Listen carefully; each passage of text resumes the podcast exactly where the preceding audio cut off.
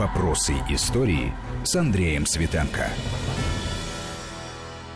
Здравствуйте, это «Вопросы истории», с вами Андрей Светенко. Сегодня мы поговорим про чудо над Вислой, Варшавское сражение 1920 года. Красная армия, польская армия, кульминация советско-польской войны, а она, в свою очередь, существенный эпизод гражданской войны в России лета 1920 года. Наш собеседник, профессор Московского государственного педагогического университета Василий Цветков. Василий Жанович, приветствую вас. Здравствуйте.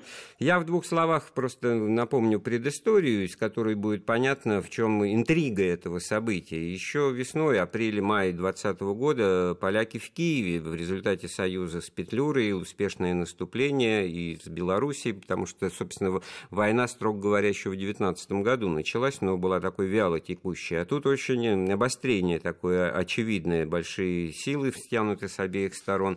Но потом, в начале лета, происходит стремительно стремительная смена э, картины. Красная армия идет в наступление на Западном фронте под командованием Тухачевского, на Юго-Западном под командованием Егорова. Все это знаковые тоже фигуры в истории, будущие первые маршалы э, Красной армии.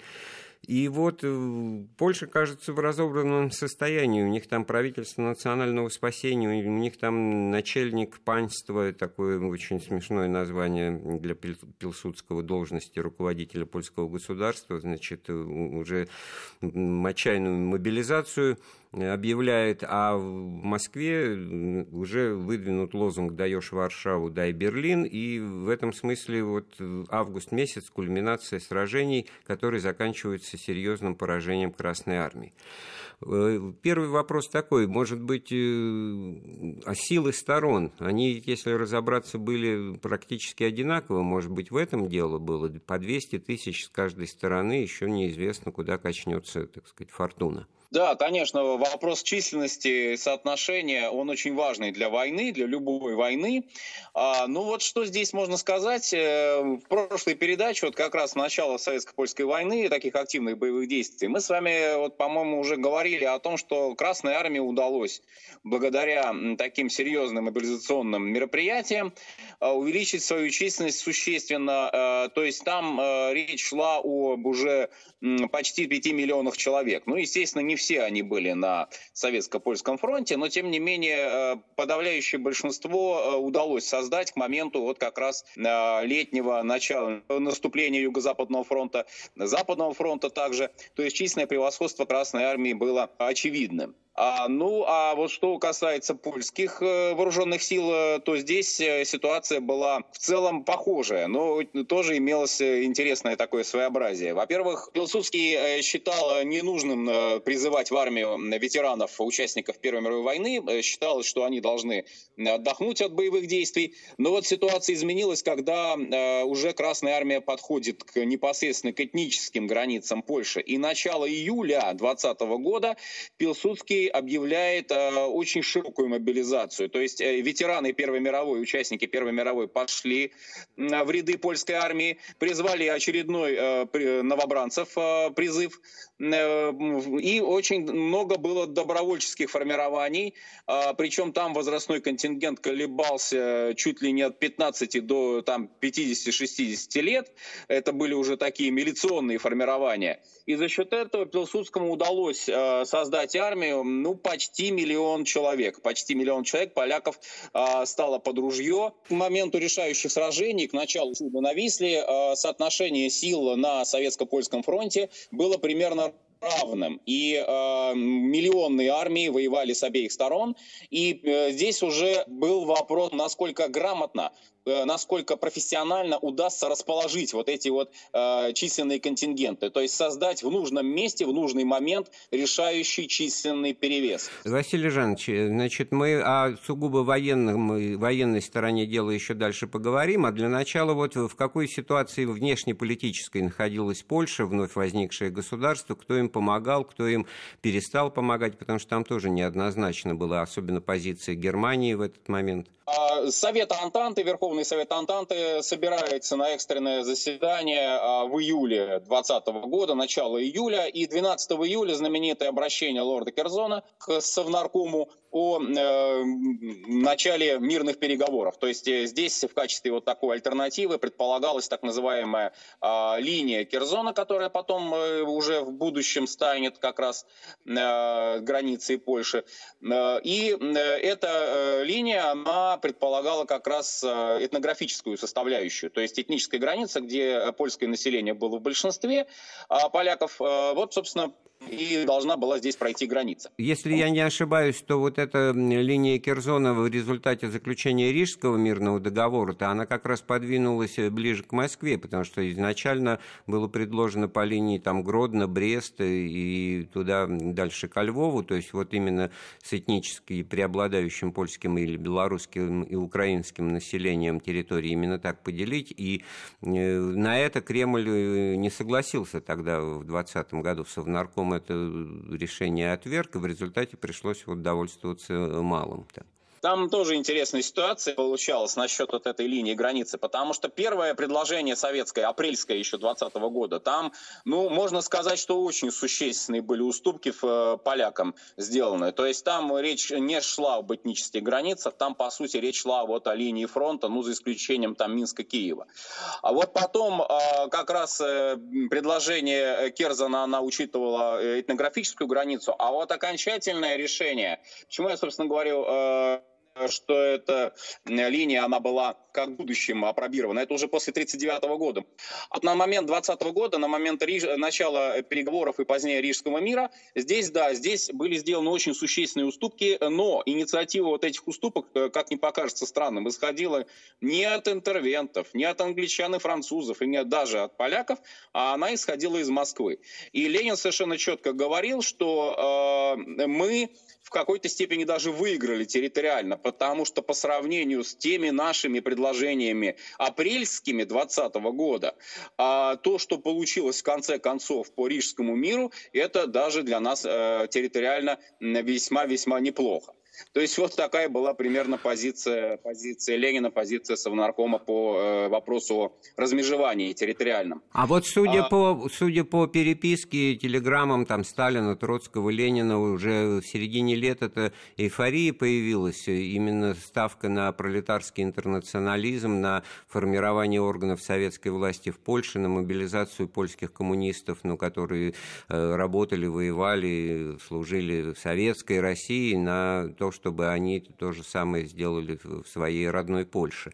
И в этом смысле вот есть упоминание о том, что якобы Сталин-то как раз предлагал довольствоваться малым, э, ограничиться Галицией и Волынью, а на Варшаву и тем более на Берлин не идти в тот момент. Да, совершенно верно. А, вопрос стоял э, уже э, о продолжении вектора мировой революции. Наверное, 20 год это вот последняя такая достаточно яркая попытка, э, если считать вот с 18 года еще установить вот этот Э, мировой э, социалистический и советский строй. И э, здесь надо, мне кажется, отметить очень важный момент. Это создание Польревкома, это создание Польского революционного комитета практически однопартийного, то есть здесь были вот коммунисты польские, а, и, естественно, такие яркие фигуры, хорошо, я думаю, известные всем нам, это Дзержинский, это Мархлевский, Уншлихт, а, вот, они должны были, по идее, э, создать вот это вот новое государство, то есть Польская Советская Республика.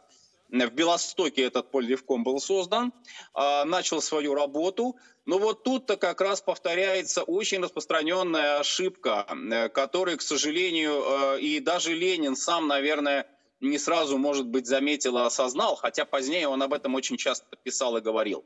А Поль Ревком делает э, грубую ошибку в отношении аграрной политики. А, и эта ошибка, кстати, была э, в свое время в Венгрии уже э, была вот пройдена эта ошибка, а именно э, помещичья земля земля крупных помещичьих хозяйств э, не раздается э, крестьянам-беднякам, батракам малоземельным, а на основе помещичьих хозяйств создаются по сути, вот такие, вот можно сказать, польские совхозы. Единственное, делалось исключение для заброшенных, запущенных земель и земель церкви. Кстати, вот этот вот момент церковный, он тоже наверное, был ошибочен, потому что нужно учитывать все-таки, что в польском обществе среди поляков очень высокая религиозность, католическая церковь имеет огромный авторитет, и вот отнимать у нее земли, когда не трогают земли помещиков, при этом создавая на них совхозы, вот это, наверное, тоже было существенной ошибкой. Позднее это все было признано, но, как говорится, уже задним числом. Василий да. Жанович, а вот э, каким образом хотели сочетать, э, что называется, вот такой гибридный подход э, к тому, чтобы победить в этой войне через демобилизацию деморализацию противника и, перетягивание его на сторону советской власти, и одновременно с продолжением боевых действий, потому что они-то не прекращались, и, кстати говоря, вот в переписке Сталина с Лениным и Троцким этот момент, он очень, так сказать, четко прослеживается, потому что Сталин как бы э, ратует за то, чтобы не э, растратить наши военные победы, наши, чтобы наша дипломатия, он так тоже дипломатично высказывался тогда, чтобы наша дипломатия не потеряла результатов побед, достигнутых на поле боя.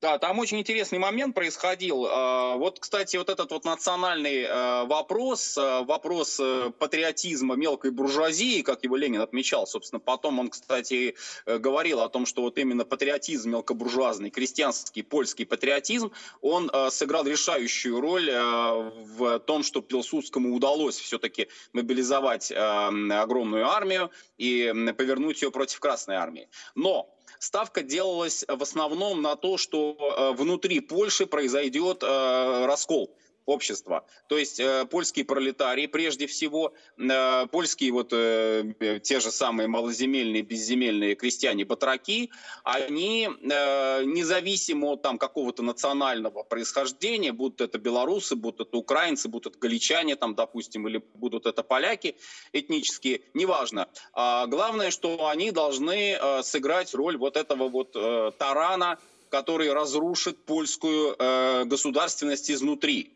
И опираясь на нее, опираясь вот на восстание рабочих и крестьян, собственно, Красная Армия пойдет дальше. Вот это была главная, э, главная надежда, главная ставка. Э, то есть вот этот вот элемент э, национальный, он э, явно недооценивался. Более того, я могу даже отметить вот интересную реакцию на брусиловское воззвание. Мы с вами помним, что Брусилов как раз обращался вот с этим национальным моментом, то есть Россия и Польша это вот как бы соперничающие государства, а это национальная вот эта вот составляющая, она дезавуировалась в пропаганде советской, то есть постоянно говорилось о том, что не нужно говорить о национальном факторе, а нужно говорить о классовом факторе, о социальном факторе, о том, что рабочие и крестьяне, независимо от национальности, идут против буржуазии, против э, мировой антанты, против мирового капитала. А в реальной вот мотивации людей, участвовавших в событиях, это как раз значило очень много. У нас остается минутка до перерыва в разговоре. Может быть, вот начнем эту тему. Когда продвигалась Красная Армия, особенно первая конная по Западной Украине, а Тухачевского войска по Западной Белоруссии, где преобладал преобладало соответствующее население, то вот пока там это все было, дела шли нормально, то есть вот этот вот момент того, что белорусы и украинцы это не поляки, он сказывался. Да, этот момент имел место, безусловно, потому что в Минске встречали войска Красной Армии с цветами, но нужно учитывать, что из поляков удавалось тоже сформировать воинские части. Было сформировано две стрелковых дивизии, польских в составе Красной Армии. Это тоже интересный момент, а, наверное, тоже имеет смысл его как-то упоминать. Там были и красные уланы, там были красные гусары, вот. А, это как раз Тухачевский очень активно считал возможным использовать. Хорошо, Но... Василий Жанович, мы сейчас сделаем паузу в разговоре, вернемся в эфир через несколько минут. Мы вновь в эфире Вести ФМ, эм. это «Вопросы истории». Вместе с профессором Василием Цветковым мы вспоминаем события столетней давности, сражение под Варшавой 1920 года, чудо над Вислой, поражение Красной Армии. А, Василий Жанович, а ведь вот это определение, которое сейчас в Польше повторяется, повторяют на каждом шагу чудо над Вислой, оно ведь родилось совершенно с иной коннотацией, оно родилось э, из уст, э, ну, если не противников, то, значит, критиков э, Пилсудского, и они все иронизировали по поводу того, что возможно ли победа, и вот вроде вот она как бы с неба свалилась. Здесь нужно учитывать, что, конечно, наверное, основная заслуга вот военной составляющей этого чуда, это заслуга все-таки не польского генштаба, а французского французских военных консультантов, в частности генерала Вейгана, который, безусловно, был очень опытный военный, и как раз он-то с Пилсудским расходился в оценке, в частности, нанесения главного удара.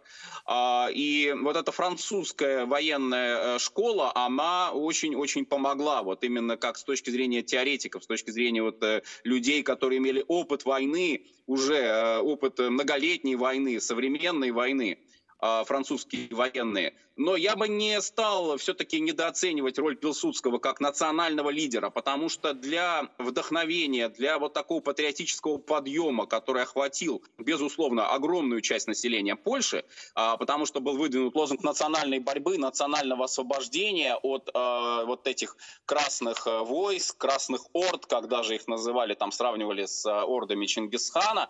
Вот, в этом как раз Пилсудский весьма-весьма э, преуспел, и, безусловно, это был очень талантливый, выдающийся, не побоюсь этого слова, политик на тот момент, но э, военные его способности, вот военные его, так сказать, э, оценки, наверное, все-таки не должны быть настолько восторженными, как это действительно иногда делается. Все-таки объективности ради надо сказать, что без французской консультации, без французской помощи, наверное, положение было бы не таким, не таким позитивным. Василий Жанович, да. а с другой стороны, вот на протяжении 20-х годов пока еще можно было что-то писать и говорить, э, участники событий, ну, такие как главком Каменев, как вот э, будущие маршалы Тухачевский, Егоров и, и другие э, военные деятели, они очень много выступали, писали статьи, где, ну, объективно говоря, оправдывались, выдвигали резоны, объяснявшие причины неудач. Вот если про это поговорить, значит, в чем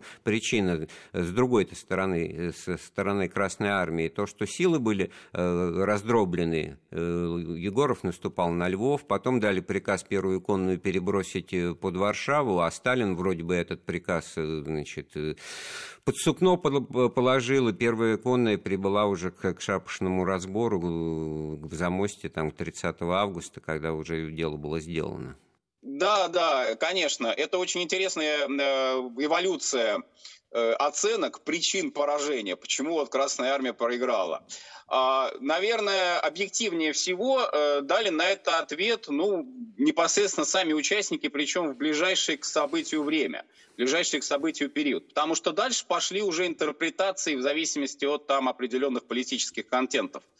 Так вот, первая, э, самая, наверное, объективная оценка наших неудач, она заключалась в том, что оторвались тылы оторвались тылы Западного фронта. То есть э, порядка 250-400 километров э, наступают три армии э, на Варшаву Западного фронта без поддержки тылов и взять с налета, взять фронтальным таким вот и с севера охватывающим ударом польскую столицу не удалось именно по этой причине.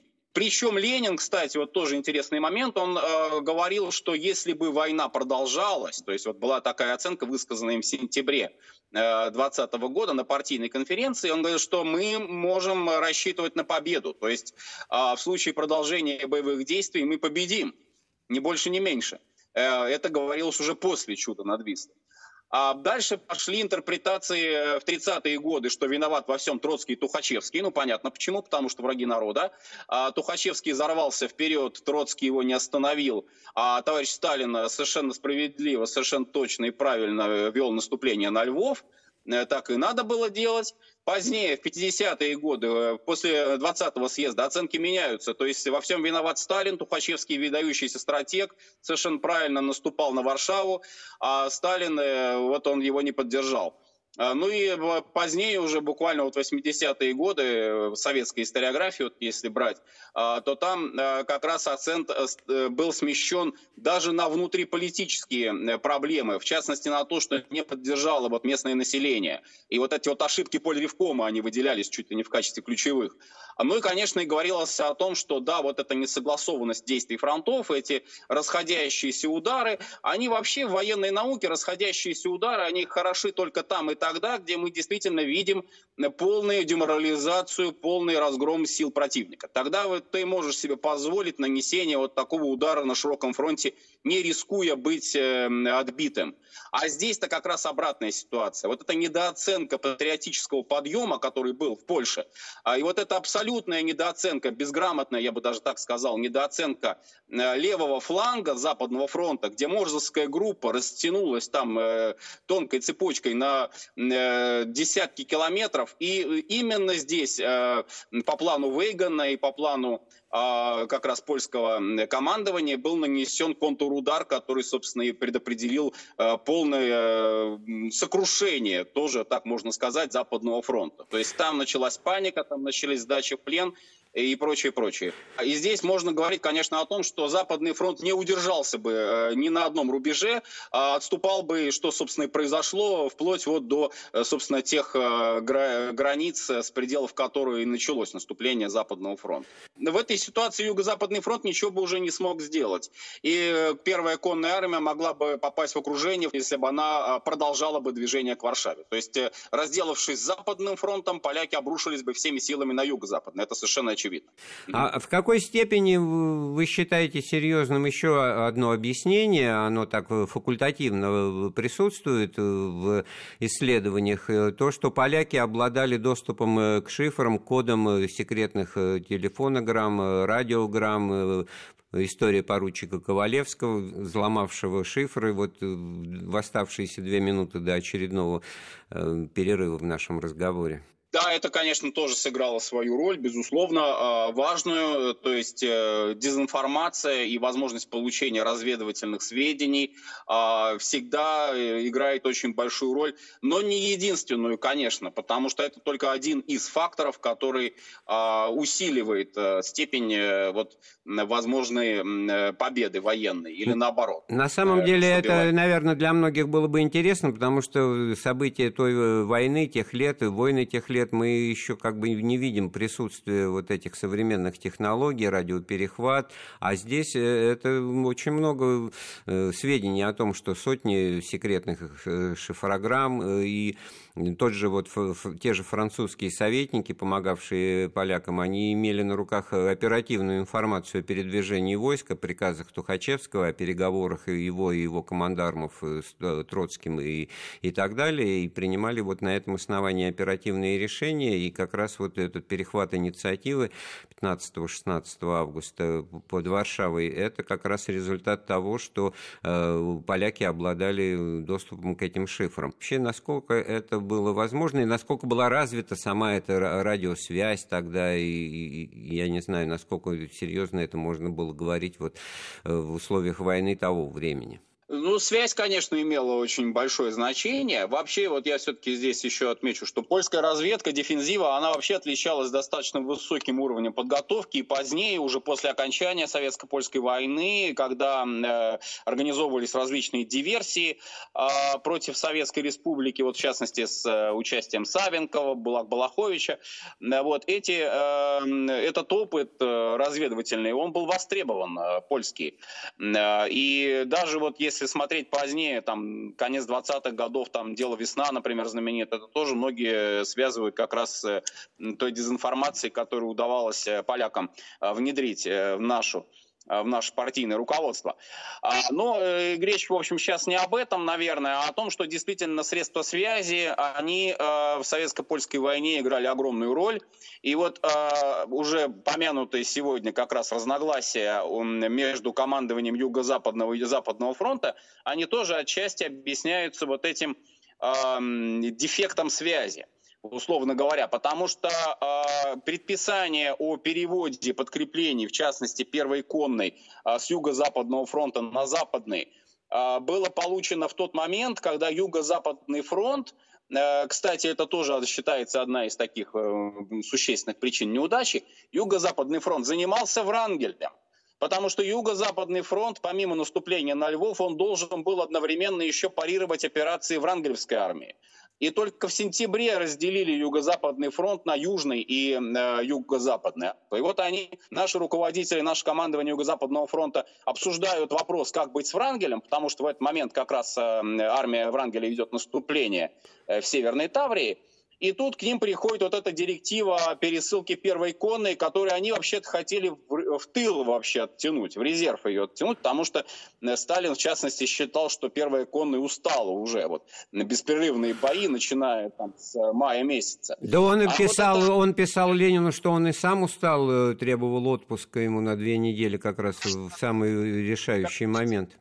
И я вот здесь хотел вас спросить в этой связи, а почему значит, Сталин выступал тогда против предложения того же Ленина и Троцкого об организации еще одного, о выделении Южного фронта из состава Юго-Западного, потому что совершенно четко он говорит, что этого делать не надо. Э, считал ли, что смогут расправиться своими силами с Врангелем, и с э, поляками? Это действительно определенная переоценка собственных возможностей. Я не стал бы здесь э, входить в какие-то такие конспирологические мотивы о том, что вот Сталин был настолько честолюбив и хотел, как говорится, лавры победы все себе присвоить. Просто действительно на тот момент было мнение, что опасность не настолько велика, Э, чтобы нужно было как-то вот разделять командование, что с Рангелем э, справимся и с поляками справимся. В какой же все-таки степени не прибытие на фронт под Варшавой первой конной армии э, повлияло на исход этого сражения, печальный для советской власти? Наверное, существенный, потому что вот если даже посмотреть на карту э, советско-польской войны, вот этот поворот э, первой конной, вот о котором вы уже сказали, вот последующие эти бои в Замостье, вот случись они, условно говоря, месяцем раньше, конечно, это был бы сильный удар э, в тыл вот этой э, группировки польской, которая собиралась э, как раз на Висле, концентрировалась на Висле для того, чтобы э, остановить Западный фронт Тухачевского. Это, это э, сыграло бы роль. Вот, но зато вот как подошли ко Львову, вошли в предместье, что, кстати, интересно, даже э, встретили делегацию львовских рабочих, э, Буденный об этом пишет в своих воспоминаниях, которые предложили поднять восстание, не больше, не меньше, э, не только во Львове, но даже всю Галицию э, поднять восстание, вот тоже, кстати, этнический момент против польского ига, и, и вот э, и таким образом вроде бы как э, первая конная здесь была тоже нужна подо Львовом. Ну а почему mm-hmm. этого не получилось? Почему это с этим ничего не вышло? Опять же переоценка возможностей. Те же галичане, те же польские рабочие. Ведь э, снова мы обращаемся к способностям польской разведки и польской контрразведки. Ведь почти все варшавское подполье, коммунистическое подполье и в других крупных городах, э, вот уже за Вислой, оно было просто-напросто уничтожено. Э, то есть очень-очень э, бдительно следили за коммунистами.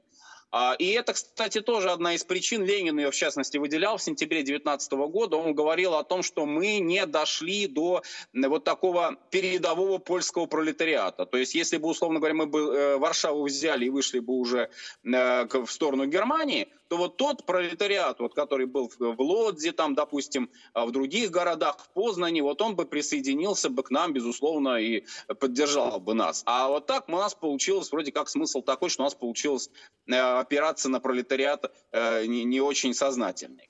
Э, да, вот Сергей Каменев, главком Красной Армии в тот период, он ну, такую образную фразу произнес, написал о том, что мы ждали протянутую нам руку польского пролетариата, но эта рука не не появилась, очевидно, ее перехватили, перехватила польская буржуазия. Получается, вот, что это такое завуалированное, образное, но признание того, что национальные мотивы и отношения к происходящему превалировали над классовыми и социальными. Конечно, еще бы я добавил, что польские коммунисты вот в спектре э, польских политических сил на тот момент, они э, очень многими расценивались э, на тот момент как национальные предатели.